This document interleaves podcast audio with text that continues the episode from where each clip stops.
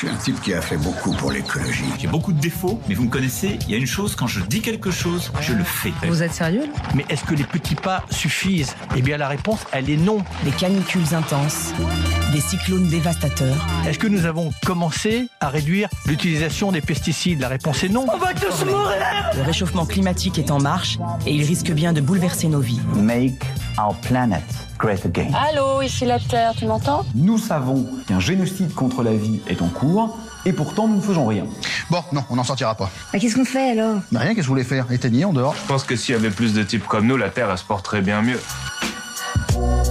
Bonjour et bienvenue pour ce deuxième épisode de la troisième saison des Tati Flingueuses, le podcast qui décrypte l'environnement. Je m'appelle Fanny et je suis avec mes tatis de cœurs et d'esprit. Sylvie, bonjour Sylvie. Bonjour Fanny, bonjour les tatis, bonjour tout le monde. Bonjour Sylvie. Guylaine qui prend la parole avant que je lui donne. Bonjour Guylaine. et Daniel, bonjour Daniel. Bonjour Fanny. Alors nous sommes en pleine campagne électorale pour les présidentielles de 2022 et alors que le débat médiatique ne parle d'environnement que moins de 3% du temps, les tatis ont décidé de vous donner leur avis sur le sujet. Est-ce que le sujet de l'environnement est important pour les prochaines présidentielles? Bien évidemment. Mais alors Daniel, de quoi faudrait-il parler? Alors d'abord, euh, il faudrait que nos candidats cessent de pratiquer la pêche aux voix. Et je reprendrai une citation de Qui disait en politique, le choix est rarement entre le bien et le mal, mais entre le pire et le moindre mal. Et la suivante, jamais les hommes ne font le bien que par nécessité. Or, l'environnement, c'est une nécessité majeure et nous souhaiterions avoir chez les candidats là, qui prétendent euh, la charge suprême de l'État et de tous les Français, qu'ils aient une vision euh, claire de ce qu'ils souhaitent faire en matière d'environnement, qui ne soit pas une écologie punitive et, et refermée dans les frontières. Alors moi j'ai écouté un peu tous les candidats et j'avoue que je suis restée sur ma faim. Alors j'ai vu tous les thèmes à la mode, la lutte contre la pauvreté, gna gna gna. Euh, Gna gna euh, gna. bon, mais personne euh, ne peut vivre durablement sur un îlot protégé dans un océan de malheur, a dit Monsieur Mélenchon et il avait raison. Mais j'ai trouvé qu'il y avait une forme d'inventaire à la Prévert en matière d'environnement. Ils se disent euh, ah ben dans l'énergie on va dire ça, euh, l'eau, etc. Euh, mais il n'y a pas de choses très très très précises. Et je pense que Sylvie nous donnera des, des chiffres. Alors euh, on voit par exemple, on parle d'une république écologique, on parle de euh, on parle du crime d'écocide, on parle du droit de vote à 16 ans. Enfin, on mélange beaucoup de choses. Et la vérité, c'est que l'environnement et l'économie sont intimement liés au niveau de la France, de l'Europe et du monde.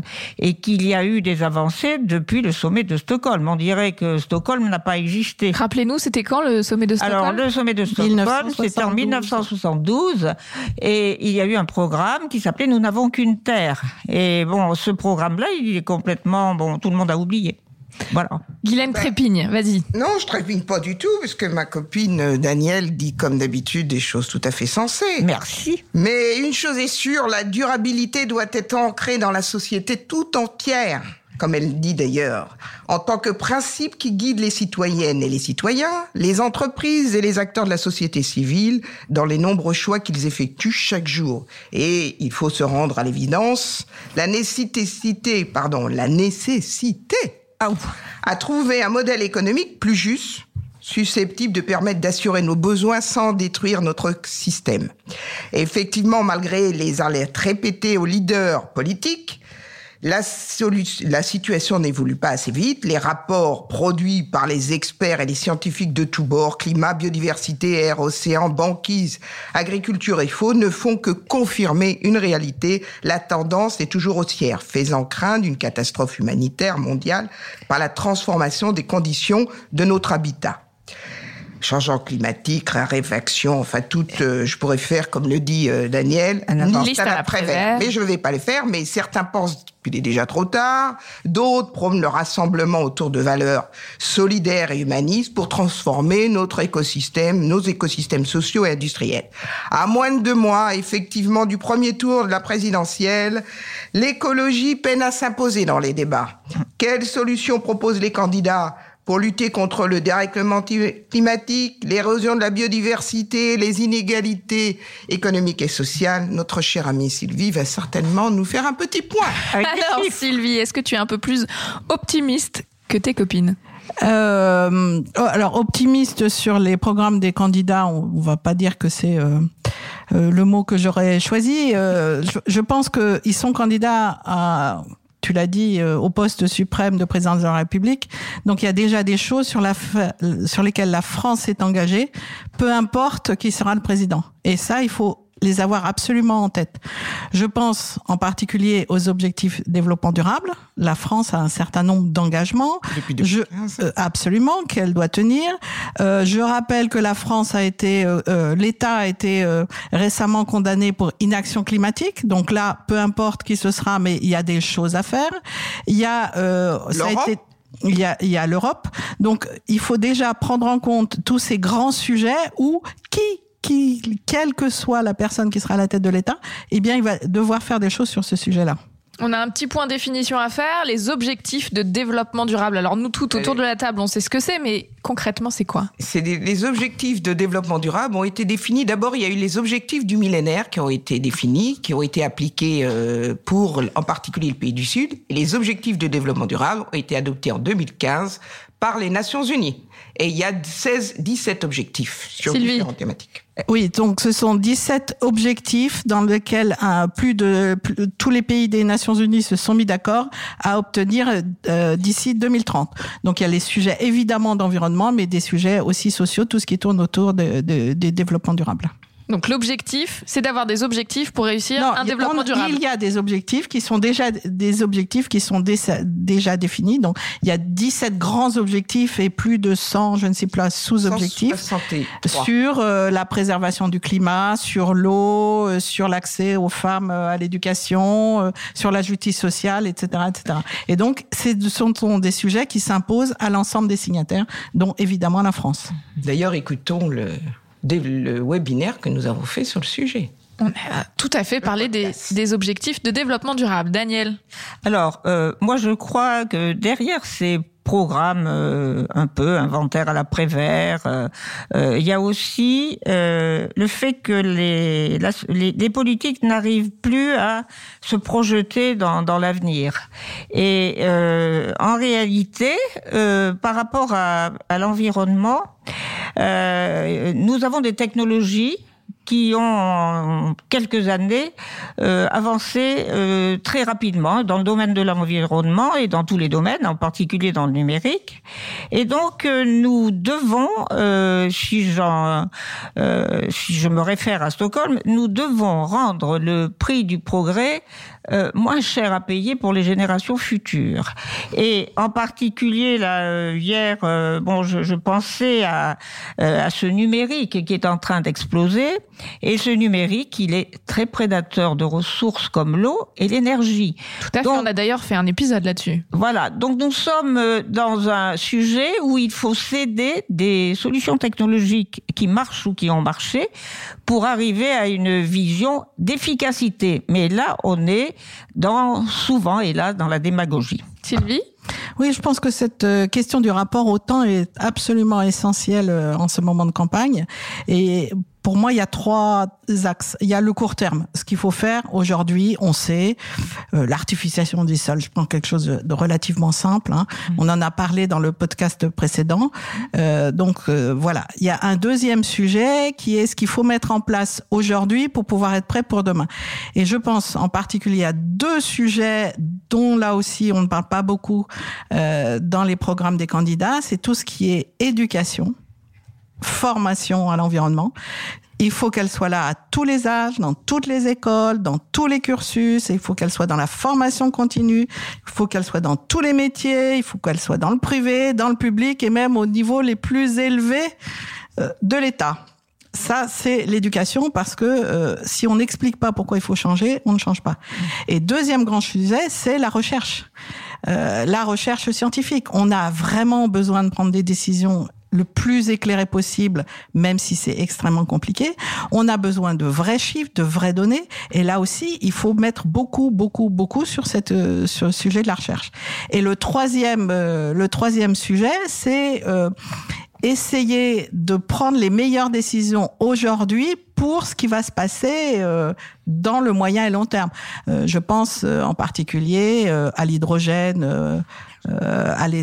On va parler de la question de, de, de l'énergie, à toutes les conséquences des, des décisions d'aujourd'hui sur la biodiversité. Donc voilà, trois axes. Ce qu'on peut faire tout, tout, tout de suite, ce qu'il faut mettre en place pour préparer demain et euh, et les, éclairer les, les, décisions de long terme. Guylaine oui, effectivement. Euh, D'ailleurs, je rappelle qu'il y a une tribune pour rejoindre tout ce que vient de dire Sylvie, une tribune de, de scientifiques euh, il y a eu 1400 scientifiques qui ont émis une, une, tribune pour sortir du discours de l'inaction face non seulement au dérèglement climatique, aux questions de la biodiversité, mais comme on dit, ça se peine à s'imposer dans le débat euh, public de la présidentielle parce que ce sont des, des, des axes pas toujours faciles à expliquer, quoi qu'on en dise. Hein. Il y a des sujets assez simples que vient de définir Sylvie et Daniel, mmh. mais euh, c'est est-ce que ça paye souvent parce que le, le, les candidats sortent des grandes des phrases et savoir si ça paye politiquement dans le court terme, très très court terme. Alors pourtant, quand même, si on regarde, même si on n'est pas forcément en accord avec tout, dans les programmes des principaux candidats et candidates, il y a, ils prennent en compte l'écologie. Euh, de toute façon, c'est un sujet incontournable, de la gauche à la droite, la plus radicale. Mais plus aucune famille ne fait vraiment l'impasse. En revanche, les quantités de mesures qui sont proposées, euh, ainsi que leur nature, changent, bon, effectivement, radicalement d'un candidat à l'autre, mais surtout dans la mise en œuvre. Et Sylvie explique très bien entre le court terme, le moyen terme et le long terme. Il faut expliquer aux citoyens aussi que ces dispositions, dans quel timing on les, on les met et comment, en tant que citoyen et citoyenne, on peut le faire. Et effectivement, Sylvie l'a souligné, l'éducation l'éducation aux sciences, par les sciences pour les sciences, mais l'éducation dans son ensemble et aussi la formation tout au long de la vie est essentielle pour comprendre, puisque comme le disait Daniel, et je terminerai là-dessus, il y a les technologies euh, qui avancent et il faut faire comprendre, on voit bien avec le numérique, et la Covid nous a montré aussi qu'on est en capacité de nous adapter si aussi on explique correctement les choses. Et donc, d'après vous, pourquoi ils, il et elle, d'ailleurs, n'en parlent pas euh, Est-ce que c'est parce qu'ils estiment que les électeurs sont pas assez euh, éduqués sur ces sujets pour comprendre? Est-ce qu'ils estiment que le sujet est pas important? Est-ce que pourquoi pourquoi au final on en parle si peu? Bah, euh, je je pense pas qu'ils euh, pensent que c'est un sujet euh, peu important, mais je pense qu'ils pensent que les déclarations poétiques euh, seules peuvent être comprises des électeurs. Poétique, tu es gentil, Oui, oui, oui, oui, voilà. Bon, mais non, ou démagogique si tu veux. Mais mais moi je crois qu'il y a un échelon pertinent de la politique en matière d'environnement et ils l'appliquent eux depuis des années. C'est l'échelon des territoires parce que les maires, c'est un maire qui me disait ça, on est quand même assez près des baffes hein, des électeurs. Hein. On est très près des euh, baffes des électeurs. donc euh, c'est un échelon pertinent. Ils ont fait beaucoup de, de, de, progrès dans son domaine. Ils essaient de se battre avec des normes euh, de plus en plus complexes, que ce soit les normes en France ou les normes européennes, mais ils ont fait des améliorations. Est-ce que vous avez vu, nous avons eu des inondations assez catastrophiques en France comme dans le monde?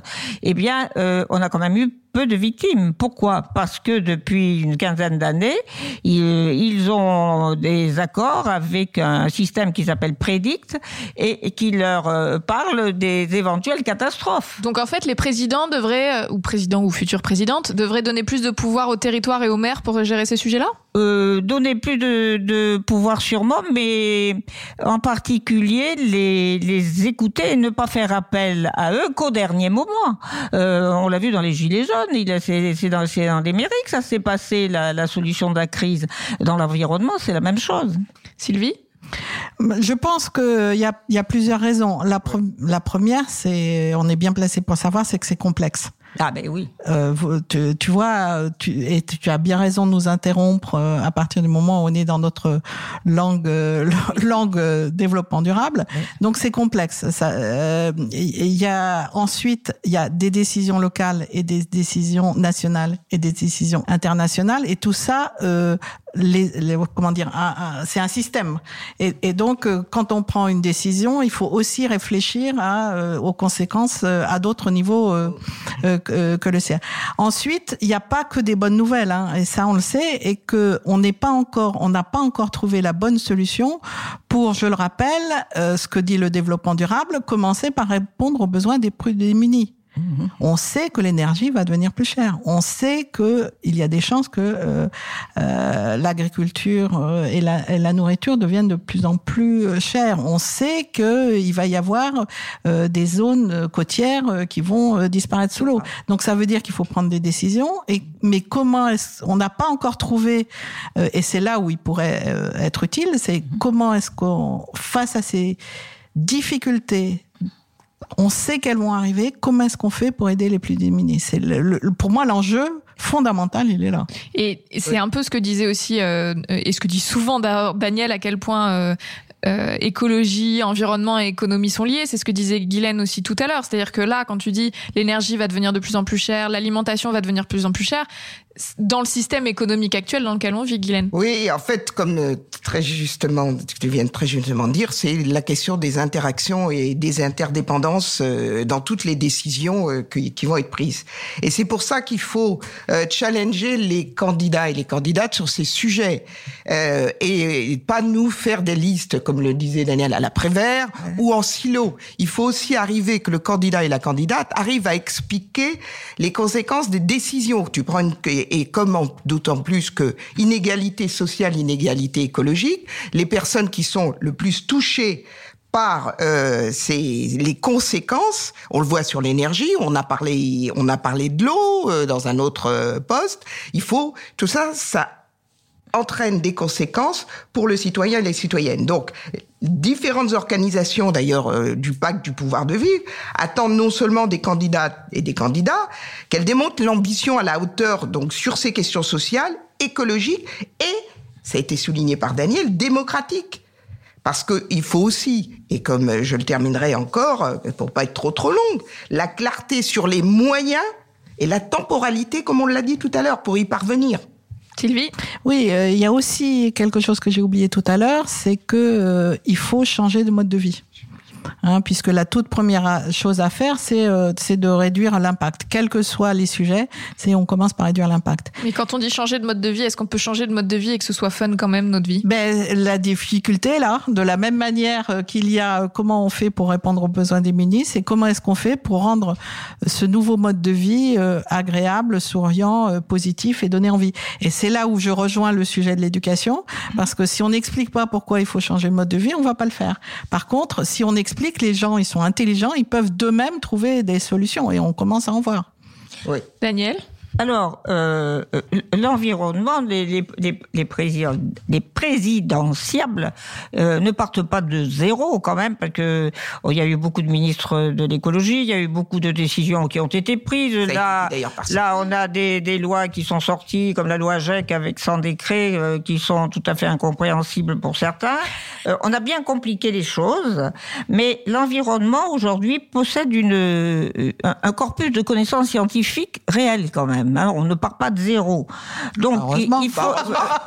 oui, non, mais. On est en 2022.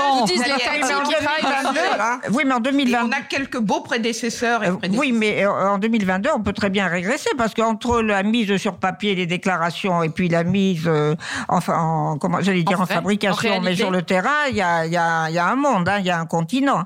mais cette, cette somme de connaissances scientifiques, maintenant, il faudrait arriver à les traduire dans les décisions politiques. Et les scientifiques qui ont tellement été euh, parfois combattus, euh, bon, bah, ils ne se montrent pas toujours. Là, on s'est aperçu qu'il y a eu une réforme de l'éducation nationale. On s'est aperçu que les sciences de la vie euh, devenaient dans les classes terminales euh, pas forcément obligatoires, avaient perdu quelques horaires. Or, les sciences de la vie, la biologie, c'est peut-être là où nous allons faire dans les années à venir des découvertes majeures.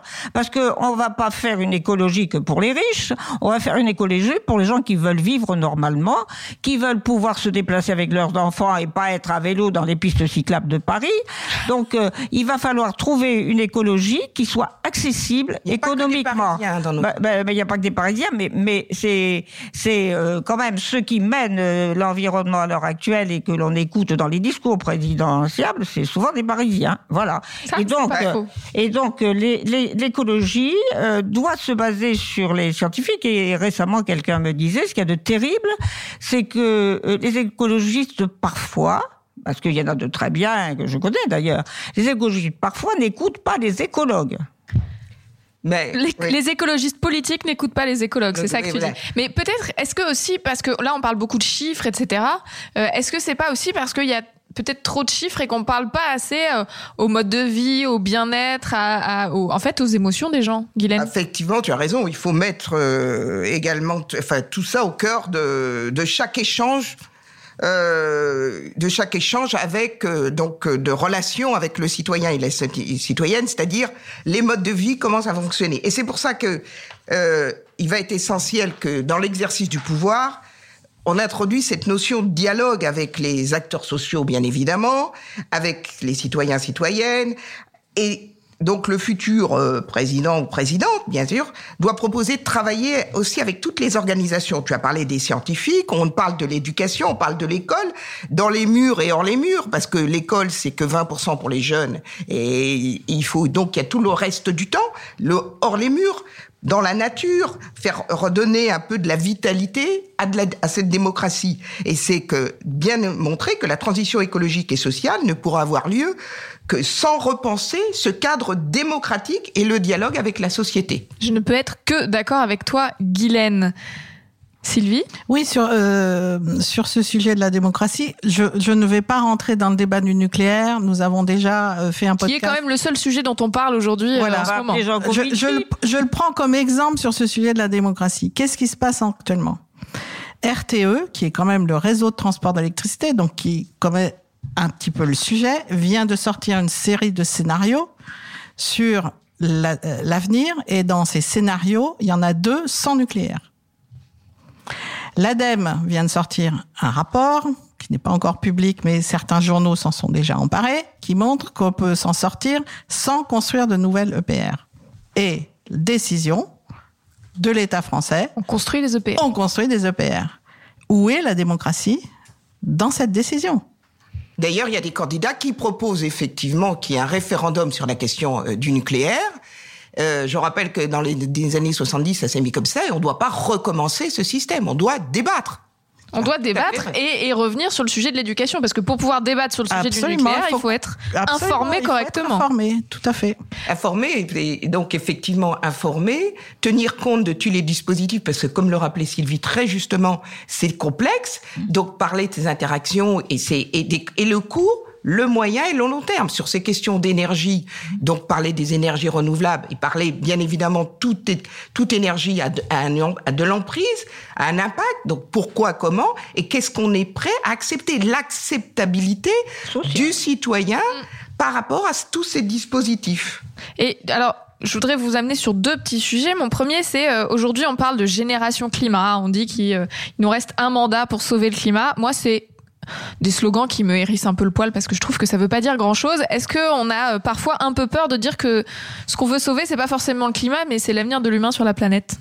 Ah mais ça c'est euh, merci Fanny de dire ça parce que je ne cesse c'est vraiment je ne cesse d'expliquer que l'objectif de tout ça c'est absolument pas de sauver la planète la planète elle va se sauver toute seule la question c'est il y a un animal très particulier sur cette planète qui s'appelle l'être humain, Homo sapiens, euh, et que son écosystème est en train de se modifier tellement que il pourrait remettre en, en cause sa, sa, propre survie. Et le sujet, il est là. Guylaine? Oui, effectivement, euh, c'est bien le vivant qui est l'indicateur euh, le plus intégrateur de toutes euh, de toutes nos, nos décisions et mhm. des atteintes à, à, l'environnement. Et c'est, euh, on voit bien d'ailleurs euh, la modification des écosystèmes et tout ça. Et il faut que les conséquences de ces euh, différents changements, euh, qu'ils soient climatiques, qu'ils soient sociaux, qu'ils soient économiques, on les intègre dans les discours, parce que pour revenir un peu, Sylvie a analysé un peu mieux que moi peut-être tous les les discours, Sylvie, les elle, programmes. elle travaille toujours très bien. Elle travaille toujours très bien, c'est toujours la bonne élève. et donc il, faut, il y a les programmes et dans les programmes, moi je vais pas faire la litanie, je vais laisser Sylvie puisqu'elle a fait, mais euh, on a fait, alors sans vouloir parler que de crise euh, économique, écologique, sociétale et tout, il faut quand même que cette situation qui s'aggrave, il y a d'autres phénomènes en ce moment, mais qu'on puisse évaluer correctement pour nous autres. Et je voudrais juste, parce que là je, je parle un peu trop et je, je déborde, mais je voudrais juste qu'on rappelle quand même quelques décisions qui doivent être prises, et pas seulement sur les questions du nucléaire et des énergies renouvelables, il y a aussi euh, sur les questions sociales, comment chaque citoyen va pouvoir comprendre ces questions environnementales. Daniel. Oui, alors moi je voudrais vous dire que les candidats, euh, ils ont aussi à affronter le manque d'informations validées. Parce que dans notre monde où l'environnement depuis 20 ans fait du sprund, on du quoi Du sprund fait de, de l'écume, fait voilà, hein, du sprund. Euh, voilà, c'est mes expressions, jour, mes expressions favorites. On nous accable de de euh, de mesures, de lois, de normes, on nous dit que ça marche, etc. Mais tout d'un coup, euh, il y a quelque chose qui se passe et qui nous remet à la définition de nos petites possibilités humaines.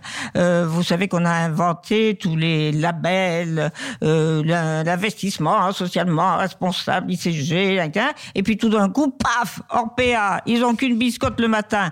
Donc on ne peut pas avoir une information fiable quand il se passe des choses comme ça. Donc il faut d'abord donner des informations fiables et les faire passer euh, dans un tamis de gens sérieux et honnêtes, parce que dans l'environnement, vous avez beaucoup de rigolos. Beaucoup de rigolos. news, les chèques. Ah, ouais, ouais. Alors, qu'est-ce qu'on dit à euh, la, géné son, enfin, la génération de jeunes qui arrive et qui dit que euh, il nous reste que 10 ans pour agir? Éducation, euh, prise de décision nucléaire, pas nucléaire. Il ressemble à quoi votre président ou votre présidente idéale Démocrate en matière d'environnement? Sylvie? Mais je le redis, pour moi, s'il y a deux sujets, c'est euh, l'éducation et la science. Ça veut dire qu'il met en, en, avant ces sujets-là, c'est-à-dire qu'il faut prendre des décisions éclairées, il faut des citoyens éclairés, et donc euh, il y a euh, et, et, on a bien parlé du changement de, de mode de vie, hein. donc il y a cette cette importance de la formation de la compréhension des enjeux parce que c'est compliqué. Et deuxièmement prendre des décisions de moyen et de long terme éclairées sur de la donnée robuste et donc de la science, de la science, de la science. Guylaine, ta oui, d'ailleurs, je rappelle qu'il y a beaucoup d'associations et d'éducation qui existent. Elle va nous citer les petits débrouillards. Qui manquent, non, qui manquent de financement d'ailleurs, et c'est important, et qui font lien avec les sociétés savantes d'environnement et autres. Et je rappelle aussi que la démocratie doit être mise en œuvre.